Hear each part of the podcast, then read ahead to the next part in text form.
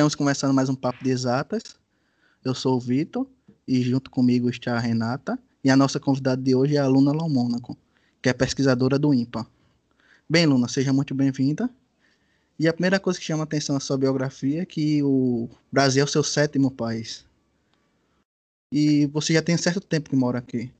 Gostaria de saber como está sendo morar no país e o que te motivou a vir para cá.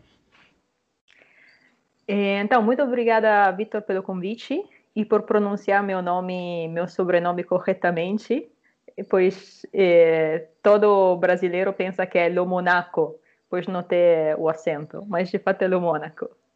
E, e eu apaixonei para Brasil desde que cheguei. Eu cheguei aqui, ainda lembro o dia, era o 24 de abril de 2014 e chegava da Dinamarca.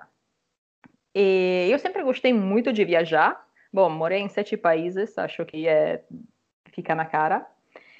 E quando teve a oportunidade de vir para Brasil, eu eu pedi a bolsa, eh, pedi uma bolsa de postdoc para a Fapesp eh, para vir aqui. Naquele momento, quando eu estava pedindo a bolsa, estava na China, porque aconteceu o seguinte: eu me eu fiz o doutorado na Dinamarca e comecei em 2009 e acabei em 2013.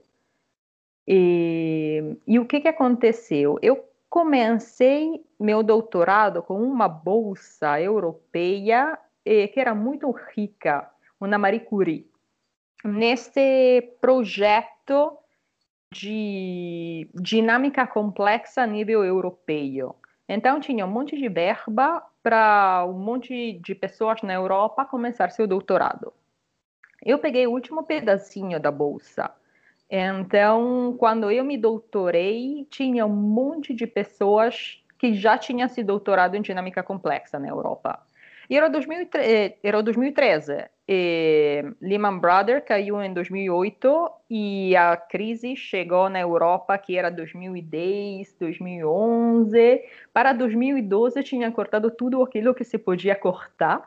Era, era uma época terrível para fazer pesquisa lá na Europa. E, e aí não dava para achar um postdoc na Europa. Aí eu comecei a olhar as possibilidades fora da Europa. A, eh, passei um semestre trabalhando na, na Universidade de Roskilde, onde fiz o doutorado como eh, external lecturer, dando aulas.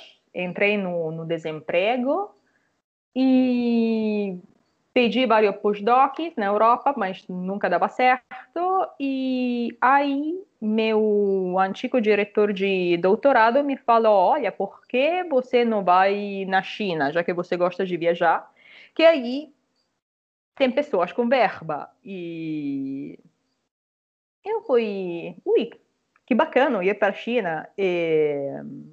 Sempre gostei de ir morar na China. De fato, eu já tinha ido na China por uma semana tempo atrás em Beijing. Então foi tipo, ai, estou feliz de voltar para Beijing, gostei e foi para a China por sete meses.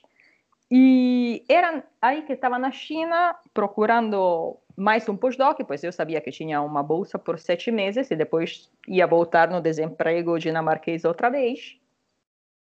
E o que, que aconteceu? E aconteceu que não havia posições na Europa, havia muito poucas. Eu pedia todas, mas não era muito difícil. E alguém me, me aconselhou pedir esse postdoc com a FAPESP em São Paulo, e eu pedi.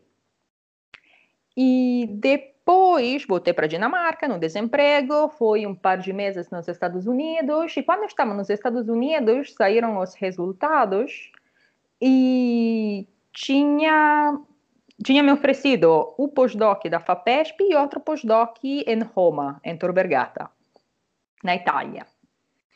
Assim que, de fato, eu teria podido ficar na Europa. Só que aí várias questões, porque um pouco eu tinha saído da Itália. Quando é que eu saí da Itália? Esperei que tinha que fazer continhas. Era o 2006.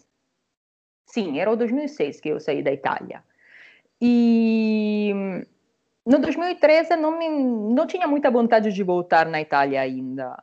E me inspirava muito mais ir para o Brasil, que nunca tinha tinha vindo. Tinha vindo uma vez num congresso em São Pedro de Atacama, no Chile, mas isso foi o máximo que fez como matemática em Sul-América até então. Então me inspirava muito.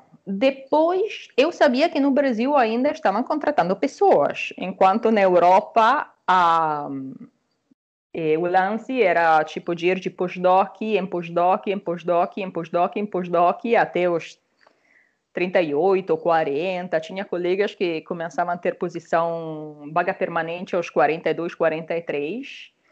Eu sou mulher, não era exatamente gostaria de ter filhos. Uh, e a ideia de passar de postdoc em postdoc até os 42 não era exatamente a coisa que mais me inspirava. E depois tinha o problema dos dois corpos. Meu marido é holandês, e na época ele também estava na academia, na universidade, estava completando o doutorado na física, e posições para físico ou químico, pois ele é químico, mas se doutorou na física. Na, em Roma eram praticamente zero, enquanto em São Paulo tinha mais possibilidades. Assim que colocar todos juntos, e acabei decidindo vir para o Brasil. Eu lembro que estava falando a um certo ponto com meu marido e era tipo, mas vamos no Brasil, vamos para Roma. E ele falou para mim, Amor, se você seriamente quer ir para Roma, para mim tudo bem. Eu venho com você, aprendo a fazer massa e se a gente, se a gente tiver criança, fico em casa com a criança. E foi tipo, tá bom, vamos para o Brasil que tem trabalho para os dois. E, e foi assim que eu cheguei. 24 de abril de 2014 e depois de um mês já eh, brasileirei completamente. Tipo, apaixonei, apaixonei completamente do país. E eu lembro a sensação, lembro ainda um dia que estava entrando na USP e era um não lembro se era dia, se era tarde, mas tipo, estava entrando e tinha várias pessoas aí que me cumprimentavam, que chegavam, que oi, que, como vai, como não vai. E eu lembro de ter pensado, esta é minha casa. É, esta é casa minha, eu não vou embora de aqui, não vou embora nunca mais. Também eu estava vindo da Dinamarca. Dinamarca, as pessoas não falam muito, não são abertas, não tem muito contato se você não, não é muito próximo. Tipo, as pessoas que você acaba de conhecer não, não falam muito com você. E no Brasil, eu achei um, um, um ambiente muito mais parecido aquilo que eu conhecia a Itália, é, muito mais familiar, mas ao mesmo tempo não, com mais possibilidade de, de trabalho e assim, e assim decidi ficar. E acho que essa era a resposta super cumprida à, per pergunta. E uma resposta maravilhosa, assim. Que bom que você amou o Brasil. A gente fica muito feliz. A gente ah, apaixonei, apaixonei, apaixonei, apaixonei seriamente. É maravilhoso que mais pessoas se apaixonem por Brasil e venham produzir ciência aqui, venham ajudar a gente a, a realmente produzir ciência é, numa escala muito maior. Eu acho que a, a melhor parte disso é o intercâmbio. É toda a experiência que você traz de onde você veio, por onde você passou, que você estudou, para as pessoas que estão aqui não têm as mesmas condições de viajar, de, enfim, né, de conhecer os lugares que você conheceu. Eu acho que é uma troca muito boa, que deve ser cada vez mais incentivada. Né? E aí a gente tem uma perguntinha aqui para você, né, que segundo a Unesco, é, menos de 30% dos pesquisadores no mundo são mulheres. E no Brasil, 26% dos pesquisadores, das, dos pesquisadores em geral, são mulheres, mas somente 11% dessas mulheres possuem bolsas de produtividade. E comparando com os países que você já passou, para a gente, como você vê a questão de gênero dentro dos ambientes acadêmicos no Brasil? olha, eu honestamente sofri muito mais machismo na Itália que no Brasil, como matemática. Mas também tenho que falar que eu fiz graduação na Itália. Eu cheguei no Brasil que já era postdoc. E depois de um ano ou dois, tomei posta na USP, então já era professora. E, então, estava no nível da, da carreira diferente, era menos provavelmente subjeta a, eh, a que o machismo bruti, bruto da, que, que experimentei na, na graduação. Mas eu lembro, eh, falei disso num, na, falei disso no, no discurso do prêmio da SBM e no discurso do Malca, pois é, é uma anedota simpática. E, eu hum, estudei um monte de matemática, física, eh, matemática, não, desculpe, é que português é minha quarta língua. E, o que que queria dizer? Tá. Eu estudei um monte de história, filosofia, latim, grego e coisas assim na secundária. Não estudei muita matemática e física, não. E depois me resolvi fazer matemática por razões filosóficas. E então foi. Tipo, eu entrei na graduação que não sabia nada de nada, de nada, de nada, de nada. Tipo, o conceito de limite eh, não tinha muito claro, não sabia derivar, ainda menos integrar. E quando vi a minha a primeira matriz, fiquei aí, tipo, o que, que é isso exatamente? Não sabia se rir ou chorar. Mas, enfim, não entendia nada ia perguntar aos professores. E os professores me tratavam seriamente mal. Sabe, tipo, quando, quando te respondem sem te responder, quando, tipo, eh, te repetem a definição, te olhando cada vez pior. E você fica aí olhando a pessoa e não entendi, e ele repete a definição. E você não entendi, e ele repete a definição. E não entendi, repete a definição e a quarta vez você fica aí tipo, meu, eu não tenho problemas de ouvido, eu não estou entendendo aquilo que você está falando. Se você sigue repetindo as mesmas palavras, não vai dar certo. Consegue me dar um desenho, passar uma ideia daquilo que está acontecendo? E...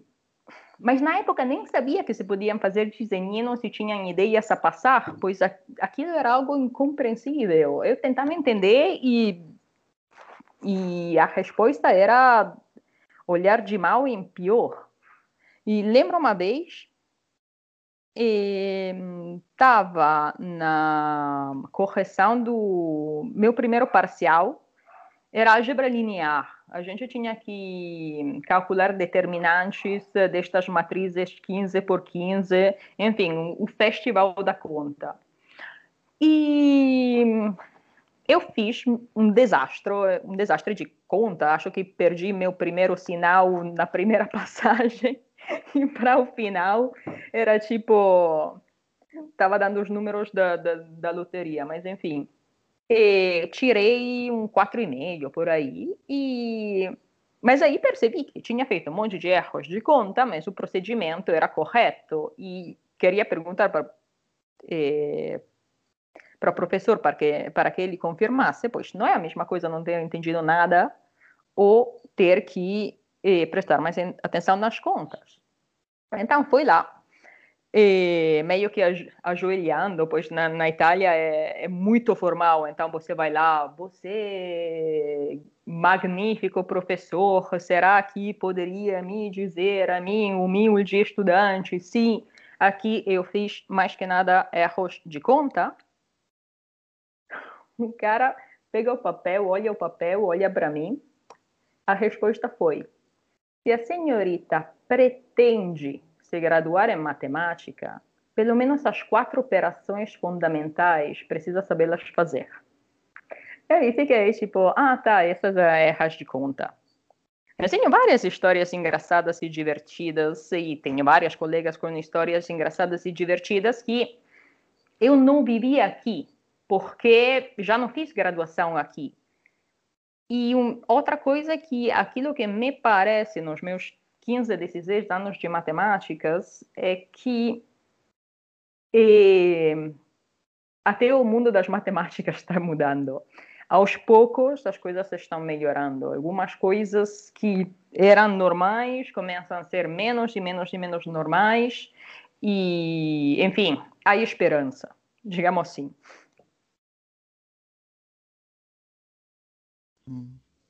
Bem interessante, Luna, sua fala. Felizmente você aprendeu não só as quatro operações, mas muito mais coisas. E... eu sigo eu sigo não prestando fazendo conta, por certo. Depois também depois de 16 anos de matemática e tenho um monte de colegas com o mesmo problema. Foi para sistemas dinâmicos fazer desenho que é mais fácil. Exatamente. Eu, eu faço desenhos e com meus desenhos eu me acho. Porque eu começo Fazer as continhas, nossa, são, são um desastre. Não, preciso, preciso me concentrar muito, porque tenho tendência a me perder. É. E deu tão certo, Luna, que você foi premiada no. Você foi agraciada com o prêmio Malca, né? Que é o prêmio da União Matemática da América Latina e do Caribe. Que tem os mesmos formatos. Que tem o mesmo formato na medalha Fields. É uma premiação que ocorre a cada quatro anos, que premia até no máximo quatro matemáticos de 40 anos. E você foi a primeira, primeira mulher que venceu esse prêmio. Fala um pouco sobre qual é a reação de receber esse prêmio, vindo, digamos, de, da Europa, e qual a sensação de ser a primeira mulher a vencer um prêmio tão grande para a América Latina? Responsabilidade, muita responsabilidade. É... Demorei muito tempo em escrever o discurso que fiz, porque me pareceu mais importante que receber o prêmio, quase. Não sei como te explicar esta coisa de poder dizer algumas coisas publicamente, que tipo, existe machismo, é, as mulheres são geralmente tratadas de forma hum, muito mais dura que os homens. Se uma mulher não sabe responder uma coisa, a primeira coisa que o mundo pensa é que ela não presta, é, começa a tratar de idiotas, enquanto, para minha experiência, é, é que com homens a paciência é, é, é, é completamente diferente. Então, ter, ter sido a primeira mulher é, conseguindo ganhar isso foi muito. A sensação que me deu foi muita responsabilidade. Agradecida e com muita responsabilidade. Pois me parece de. Sei lá, essa sensação de estar todas juntas derrubando um portão grande, sabe? mais ou menos assim.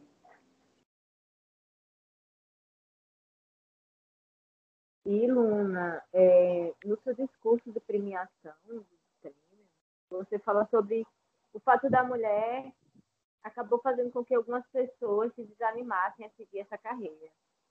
É, como você já bem citou aqui, né? Mas você não só seguiu, como também é pesquisadora do Instituto de Ponta e também é bastante premiada.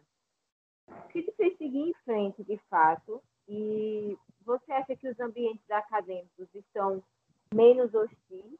Eu entendi que você falou sobre o fato de você já ter entrado num nível diferente aqui no Brasil, já ter entrado como professora, o respeito em relação ao seu trabalho é outro, né? Realmente é outro. Mas você acha que os ambientes acadêmicos estão menos hostis em 2021, 2020, 2021? Eu estou começando a ver uma melhoria. É, mas é, é, aquilo que você falou também, é, minha posição mudou.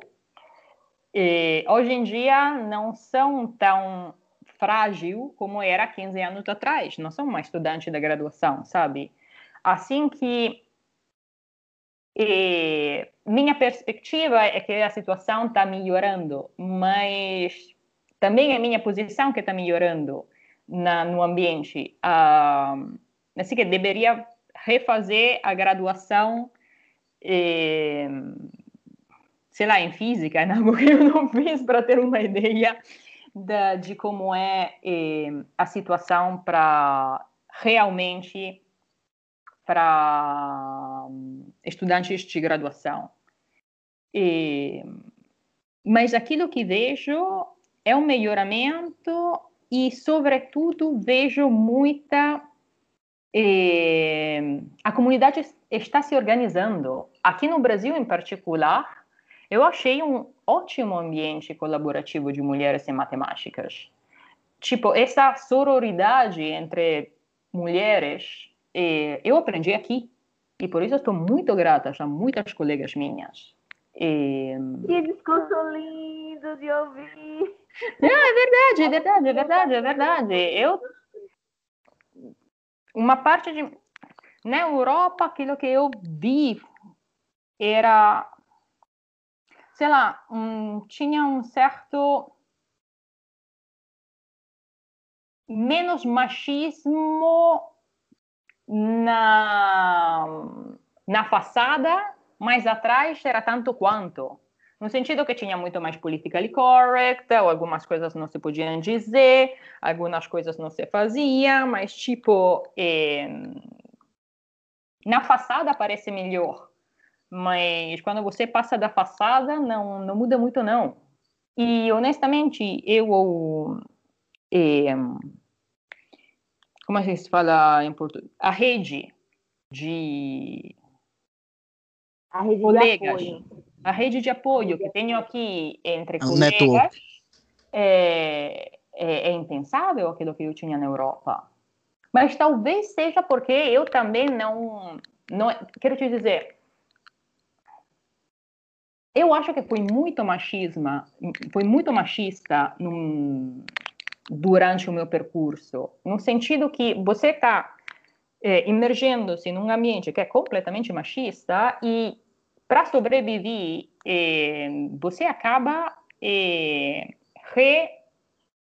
refazendo algumas coisas que foram feitas a você para sobreviver.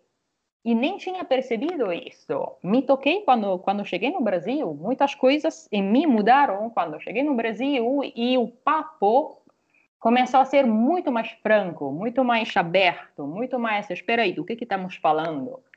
E a mim isso me deu um, um fez uma mudança em mim muito muito grande. Eu sou muito agradecida ao Brasil por isso, honestamente.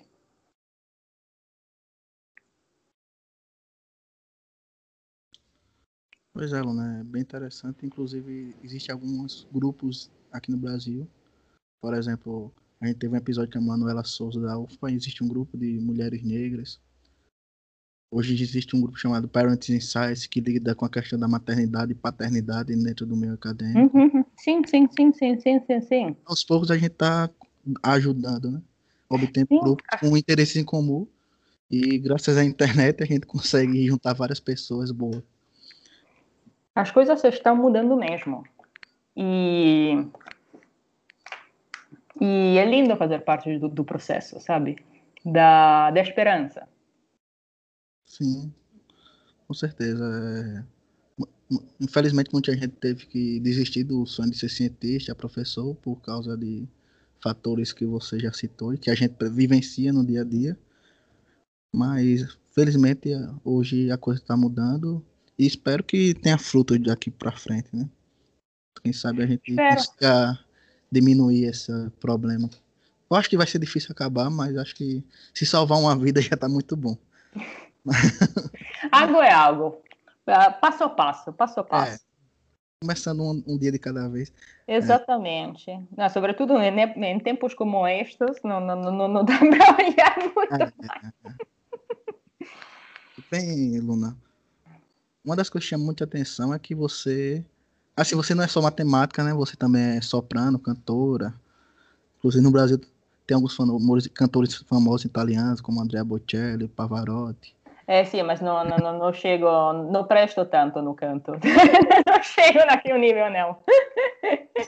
Sim, é. E você, inclusive, e você, como você já disse, você fez matemática por questões filosóficas, né? Sim, fez. E você disse que sim. a matemática é uma linguagem humana. Inclusive, é uma discussão que eu tenho bastante com meus amigos, que matemática é ciência ou linguagem. Eu vejo mais como linguagem, mas eu concordo que pode ser ciência, tem essa dualidade. Quais é. foram essas razões, assim, mas... Ah, não, quer falar alguma coisa? Pode falar. Não, sobre isso, é, é, é as duas coisas. Bom, para ser exatamente preciso, ciência pelo menos de, depois de Galileu e companhia, tem essa coisa de é, hipótese, experimento, comprovação. Matemática não tem muito experimento, assim que para mim é a base de toda a ciência. É minha personalissimíssima visão é que, de fato, a ciência é um compromisso entre a matemática e, e o mundo. Mas isso é muito, é muito pessoal, é muito sim, pessoal. Sim. Quais foram as razões filosóficas que te levaram a, a fazer matemática? E uma coisa que chama atenção, você disse que ela é uma linguagem humana. É, é, bem pessoal, mas é bom saber a sua opinião, né? É, é, é, é, que a, a linguagem é perfeita, a matemática, sabe? Tem e, bom, eu, adoro literatura e coisas assim, e tem esta passagem de Pirandello. Pirandello era um, foi um escritor que escrevia peças de teatro italiano, siciliano, do, do século passado, maravilhoso, e ele escreveu numa peça, e, vai, a peça chama-se de Seis Personagens buscando autor, acho que seria essa a tradução portuguesa, e na peça tem uma personagem falando para outra e, e, não se entendem fundamentalmente. E, um, e o outro responde: Mas como podemos nos entender se dentro de mim existe um mundo e eu e, e as palavras que eu uso as utilizo para explicar as coisas no mundo que estão dentro de mim. E você que as escuta, as interpreta com relação ao mundo que está dentro de você. Então, como a gente vai se entender? A gente segue falando, pensamos de entender-os, mas não nos entendemos nunca. E isso é aquilo que não acontece com a matemática. Pois se eu te falo pega um espaço de Banach, você pega um espaço, você sabe o que é um espaço de Banach, não é que tem a sua interpretação, sabe? Tipo, é, a gente desenvolveu ao, ao largo dos séculos uma linguagem tão, tão, tão precisa que nos permite é, a comunicação de ideias. E isso, para mim, é é uma das coisas mais humanas que, que existem, no sentido que se eu, se eu demonstro um teorema e te faço ver a demonstração e você entender a demonstração, você entende exatamente aquilo que eu pensei, a ideia que eu teve, a, aquilo que eu fiz, você vai entender. Com a linguagem, é tudo muito mais ambíguo. E tem, tem sempre essa possibilidade de a gente se entendeu ou eu, eu interpretei isso A e você interpretou B. E nesse sentido, a matemática me parece muito, muito, muito humana. Quando, sei lá, quando estou dando uma aula ou uma palestra, estou explicando um resultado ou algo e estou explicando, e a um certo ponto tem o estudante, o o pesquisador aí, que te olha e começa a sorrir. E você sabe que naquele momento ele viu, ele entendeu. E você passou a ideia para ele e, e ela e aquele momento é maravilhoso. Naquele momento a gente está comunicando. Tô, tô, tô te, não sei como te explicar nos tocamos, sabe? Tipo, nossos cérebros se tocam desde um certo ponto de vista. Essa é a coisa mais emocionante da matemática para mim. Esta conseguir passar ideias de cabeça em cabeça. Acho muito fascinante. Acho que a gente também.